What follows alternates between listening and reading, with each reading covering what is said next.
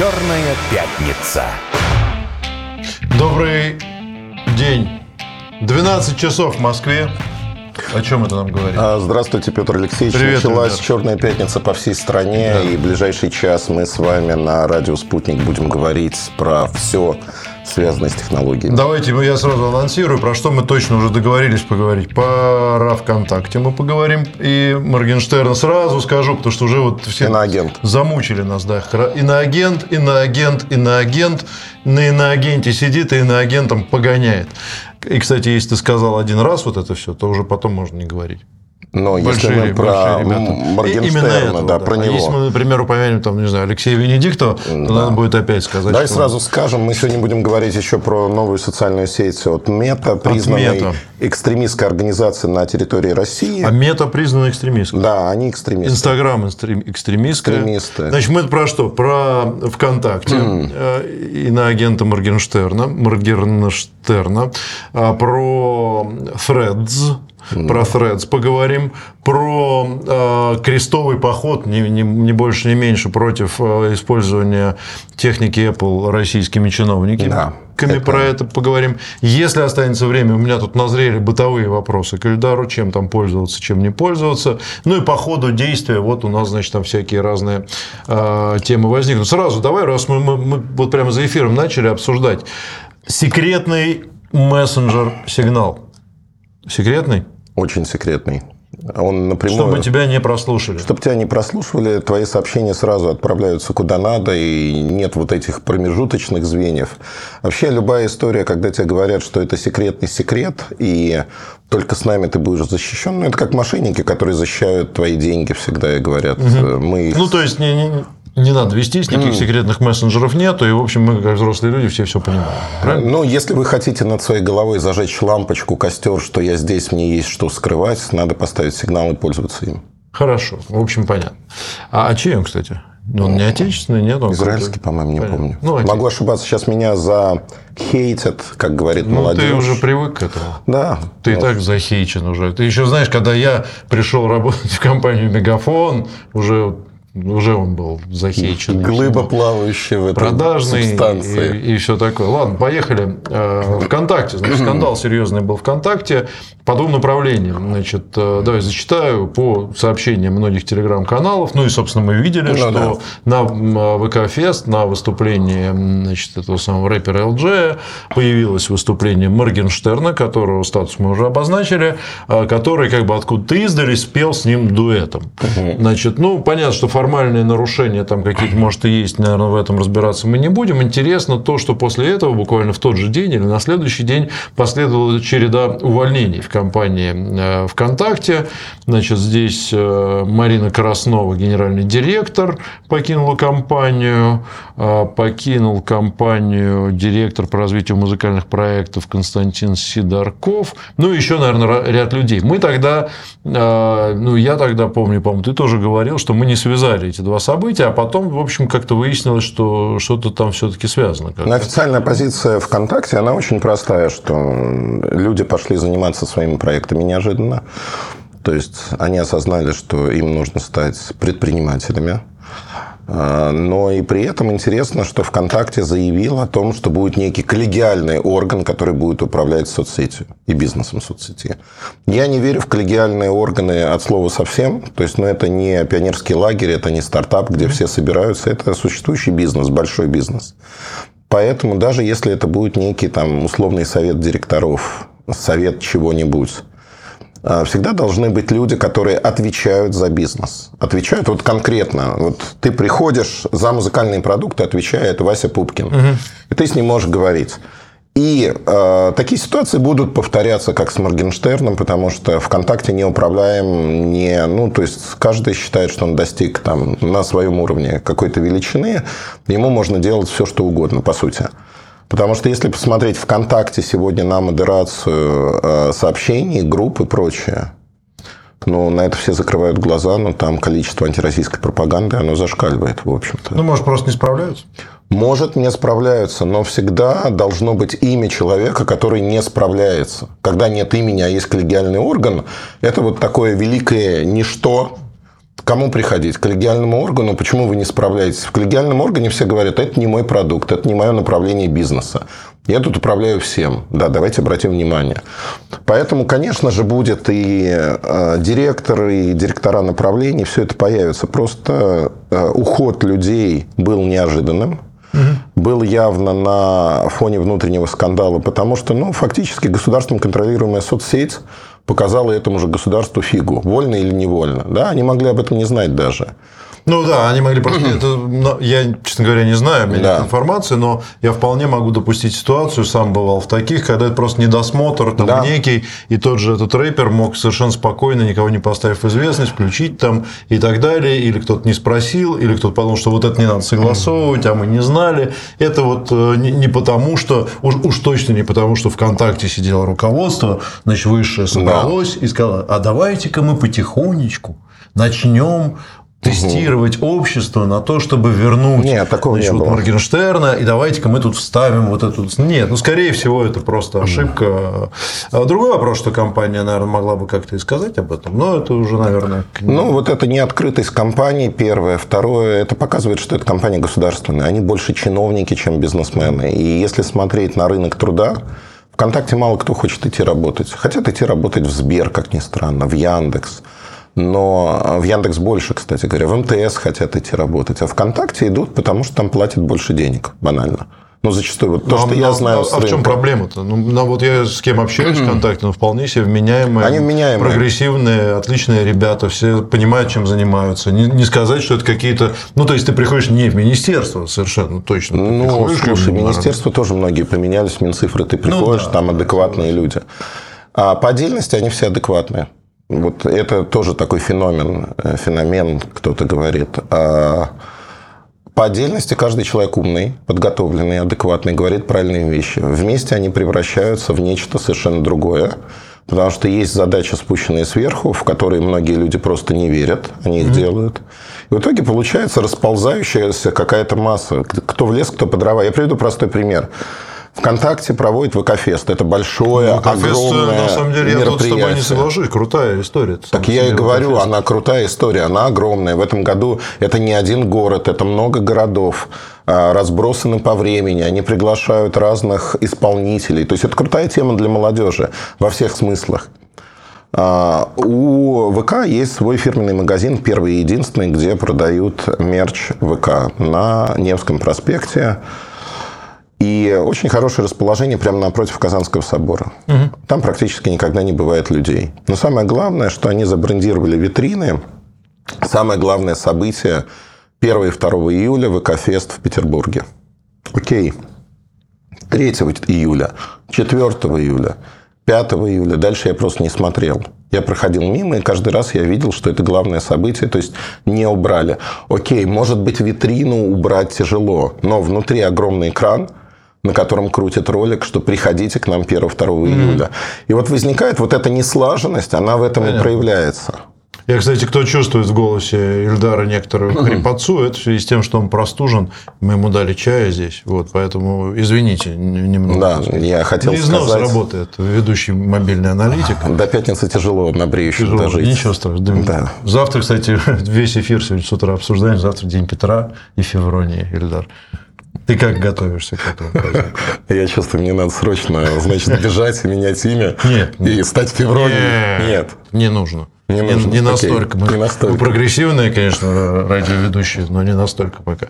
А, ладно, хорошо. ВКонтакте я считаю, что, ну, опять же, я понимаю работу в большой структуре изнутри, как это все неприятно, и, и, к сожалению, такие вещи случаются. Хочется пожелать, вот я лично хочу пожелать всем, кто ВКонтакте руководит, работает, огромный потенциал есть, наверное, вот привести в соответствие свои возможности с тем, что реально реализуется. Это, конечно... Очень не хочется, чтобы ВКонтакте это большой бизнес, он имеет огромный потенциал. И мне очень не хочется, правда, чтобы ВКонтакте превратился в подобие Рутюба. Это вот самая большая опасность, куда они могут скатиться. Ты прям Рутюб все время хоронишь. Почему а храню? я верю. Не-не-не, подожди. На искусственном жизнеобеспечении, как сейчас, они могут жить бесконечно долго. Ожившие мертвецы, они, знаешь, там можно сериал про них снять. Ну, я, я вот не знаю, я человек, живущий надеждой в каком-то смысле, и, и верю и в Рутюб, и, и ВКонтакте, и, и в то, что наши победят. Э, давай дальше, пока мы тут значит, Давай. верим. Э, наши вот эти вот э, признанные экстремистскими организации, во главе которых стоит небезызвестный потенциальный боксер Марк. Первый еврейский боксер, кстати, будет на крупном международном уровне, серьезном, да, мне кажется. Мне кажется, были еврейские боксеры. Это кто, например? Слушай, я не помню ни одного. Подскажите, специалисты. Наверняка были. Наверняка были. Ну, неважно. В общем, да, боксер он с маском все-таки да. собирается боксировать. Ну, бог с ним. Значит, Марк Цукерберг э, кстати, как, как он по-английски? Это что он по-нашему Цукерберг, а он по-английски Зукер. Зукер. Зукерберг. Зукер. Зукер, да. Точно. Марк э, Цукерберг э, и веренная ему организация Мета, признанная экстремистской, вместе с Инстаграмом запустили новую э, социальную сеть, куда вот я уже смотрю, все записались. Вообще все. И более того, значит, активно набирают подписчиков и даже пишут сообщения, что сейчас наберу много подписчиков, и вот тогда как? Тогда, значит, вот дам, и все. Мне это немножко немножко напоминает... Я, я с испугом некоторым на это смотрю, потому что и в Твиттере-то вообще меня нету, и в Фейсбуке меня нету уже. Остался я только вот в некоторых социальных сетях, в основном это телега. А что это за социальная сеть Threads? А, и зачем она нужна, на что они рассчитывают вообще? Ну, вообще, э, я очень не люблю теорию заговора, но она здесь очень применима, потому что, по сути, в Америке предвыборный год, 24 год – это выборы президента, Трампа – это уже устоявшийся факт. Считается, что Трамп пришел к власти за счет социальных сетей. Кембридж аналитика, манипуляция мнением избирателей. Ну, и он, в общем-то, прошел не очень чисто с точки зрения, что вот буквально лапкой залез и чуть-чуть опередил. Сегодня сторонники Трампа, собственно говоря, выкупили Твиттер через Илона Маска. Илон Маск а, поставил на это все свое будущее – и Твиттер, безусловно, это рупор э, Дональда Трампа, несмотря на то, что он туда не вернулся, но его сторонники уже там активно набирают аудиторию, рассказывают свой взгляд на мир. И ты знаешь, это как позиционная война. Другая сторона сказала, нам нужна тоже другая нам социальная свой сеть. Твиттер, да? Свой Твиттер. И э, Цукерберг свой твиттер нарисовал, потому что Facebook, э, который экстремистский в России, хоть мы и сказали. Но нам, нам приятно. Да, приятно раз. просто сказать еще раз. Вот это вот спасибо Роскомнадзору за то, что он обязывает нас это говорить. Мы делаем это с удовольствием. Экстремистская продажа. И на сегодняшний день это просто... У них есть вот такая сеть, и нам нужно тоже сделать такую сеть. Хотя ее надо наполнить, там должны быть люди, она должна иметь влияние. Mm-hmm. И вот с наполнением соцсетей сегодня проблема, потому что люди устали от соцсетей любых люди уходят из соцсетей. И это нормально, потому что вот это состояние потока, которое пытается сформировать Инстаграм, Фейсбук, другие, Твиттер, другие соцсети, это такой моральный анонизм, когда вместо того, чтобы жить реальную жизнь, человек листает свою ленту, вот как ты, Петр, сейчас это делаешь.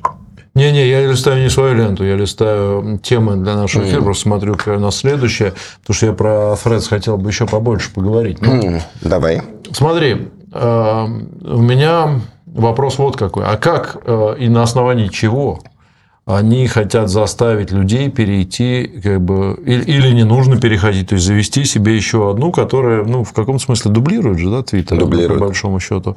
То есть они как бы что делают? Вот я когда подписывался, они берут Инстаграм и как бы все твои контакты, да. все твое вот это, они, значит, туда загоняют. То есть они привязали ее угу. к Инстаграме. Я так понимаю, что это ход как раз по набору да. подписчиков, потому что тебе не надо ничего делать, ты нажал одну кнопку, угу. и все автоматически тебе туда сгрузилось, и у тебя уже много подписчиков, и тебе как бы интересно.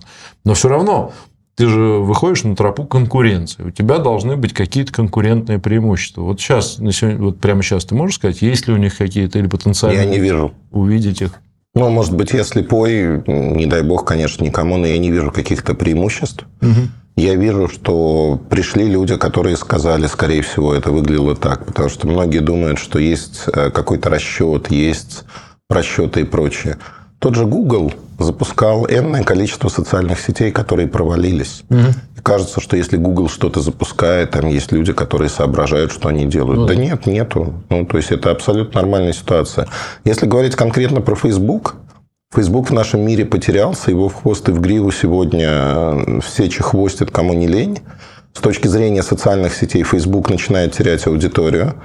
Инстаграм Ну, держится мировую. мировую. Потому что в Штатах-то все-таки Facebook, мне кажется, это Он такая часть, Штаты, часть жизни. часть жизни, как- проникновения и прочее. Но проблема заключается в том, что вот как у операторов есть среднее количество минут, которые ты звонишь, и есть среднее количество минут, которыми пользуются люди в Фейсбуке. И то, что они начали их приукрашать, менять методики и натягивать сову на глобус, показывает, что люди все-таки начинают жить реальную жизнь, потому что наигрались уже. Ну, как бы Ну, есть усталость. ну, усталость есть.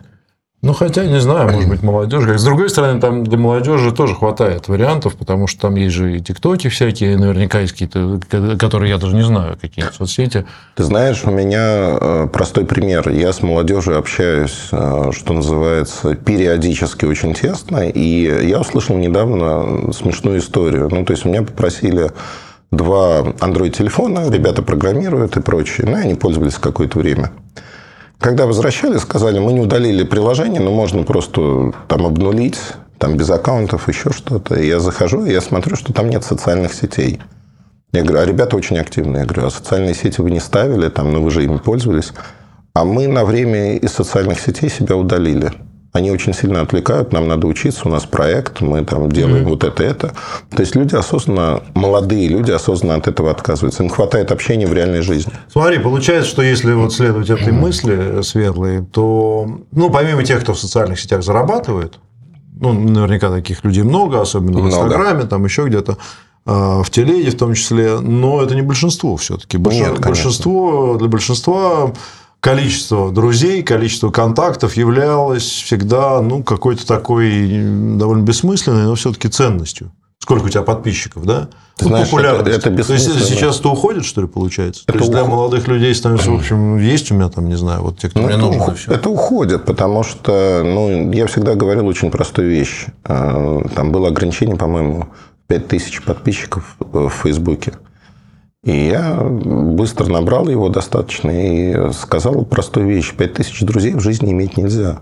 Ну, не может быть у тебя 5000 человек, кого ты называешь друзьями. Это подмена понятий. Это могут быть знакомые, это могут быть люди из индустрии, еще что-то. Но это невозможно, это неравное общение.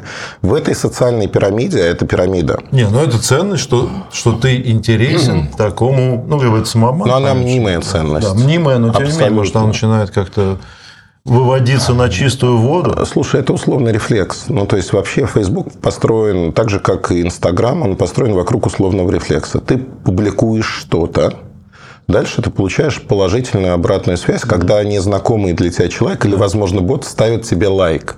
Тебе кажется, блин, я такой умный, мне поставили лайк. Это, это приятно, Это да? круто. Это круто. А еще комментарий. А еще комментарии Какой пишут. вы умный. Какой вы умный, красивый, вот это все по Ну, ты, кстати, молодец, ты сам себя цитируешь. Да, конечно. Я всегда говорил, и вот это. Да, да, да, да, Здорово. да. Но это, ну, я Есть да- какой-то сборник твоих цитат? Конечно. Мы, мы тоже Конечно. могли тебя цитировать, что Эльдар всегда Я говорил, что- предоставлю. Ну, пока это четырехтомник, но я надеюсь, что это будет чуть больше. Я проживу. А, смотри, а, соцсети сегодня пирамида, в которой часть небольшая, процентов 5 зарабатывает так или иначе социальный капитал, деньги, продают товары. Все остальные – это некая масса, которая должна по замыслу создателей потреблять контент, потреблять товары и так далее. Для кого-то это удобная схема. Но проблема заключается в том, что люди не хотят быть цифровым товаром или потребителем чего-то такого. А люди хотят жить реальную жизнь. В массе своей они начинают смотреть на жизнь. Ну, понимаешь, когда у тебя в день три часа уходит на социальные сети, и у тебя уже вот это листание ленты нон-стопом происходит, это ужасно. На Что самом деле делать? ужасно. заставлять себя? Или просто, ну, я, ну как, мы-то уже люди не, не молодые, но э, со временем ты понимаешь, что просто, да, ну, как не очень интересно, жалко времени и так далее. Это можно, можно, можно ли сказать, что это происходит вообще со всеми? Это происходит во всем мире. В России вышла книга а, Кристиан Монтак, Сонтак, не помню, немец, исследователь, называется «Новые боги. Про социальные сети, как они работают». Достаточно интересная книжка, издательство «Индивидуум», насколько я помню. Я вот почти ее дочитал, она небольшая, там 300 страниц текста и 100 страниц ссылок на источники. А, Значит, а, в этой книге есть очень интересное высказывание, с которым я не согласен. Оно звучит примерно так. Ни один нормальный, перефразирую, ни один нормальный человек не будет отказываться от социальной сети, в которой у него там несколько десятков тысяч подписчиков или больше. Потому что это социальный капитал, который он долго зарабатывал. Mm-hmm. Я могу привести свой пример. Мне совершенно плевать, какое количество подписчиков там. А в Твиттере я там не пишу ничего. Ну, там, 1050, 60, не знаю, в Инстаграме, ну, то есть несколько десятков тысяч и так далее. Причина достаточно простая. Для моей жизни это не дает ничего. Это мнимые успехи, да, иногда периодически вот ты обращаешься к силе там, социальных связей, говоришь, у меня возникла какая-то проблема, там, давайте порешаем и прочее, но в жизни, на самом деле, эти проблемы решаются намного проще, быстрее, когда ты просто понимаешь, к кому обратиться, а не обращаешься вот в великое ну, никуда. Видишь, я, я думаю, что твой пример не очень хорош, потому что ты все-таки занимаешься профессионально ну, скажем, обзорами и технологиями и так далее, для тебя важно. Другим важно смотреть, насколько ты авторитетен, в том числе и по количеству подписчиков. Но если человек Нет. ничего подобного не делает, то ему какая разница? Я тебе больше того скажу про себя. Да? Это войдет в пятый том моих избранных заметок обязательно. Ага. А так получилось, что я очень консервативный человек, с одной стороны. С другой стороны, работая с новыми технологиями, я обратил внимание, что очень многие вещи, которые конкретно происходят со мной – я быстрее проживаю жизнь, чем основная масса людей. И вот когда наступает усталость от чего-то, я по себе могу, вот как термометр, посмотреть, что эта усталость через год, два, три, она начнет становиться массовой для многих людей. То есть они чуть позже... Для нас. Для нас. Нет, для, для вас. Для, для нас. Для, для, Петра, для Петра и Февронии. Для, для Петров и Февроний. Да. Станет да. И признаки этой усталости уже есть. Люди меньше пользуются социальными сетями, меньше общаются, меньше пишут. Это нормально.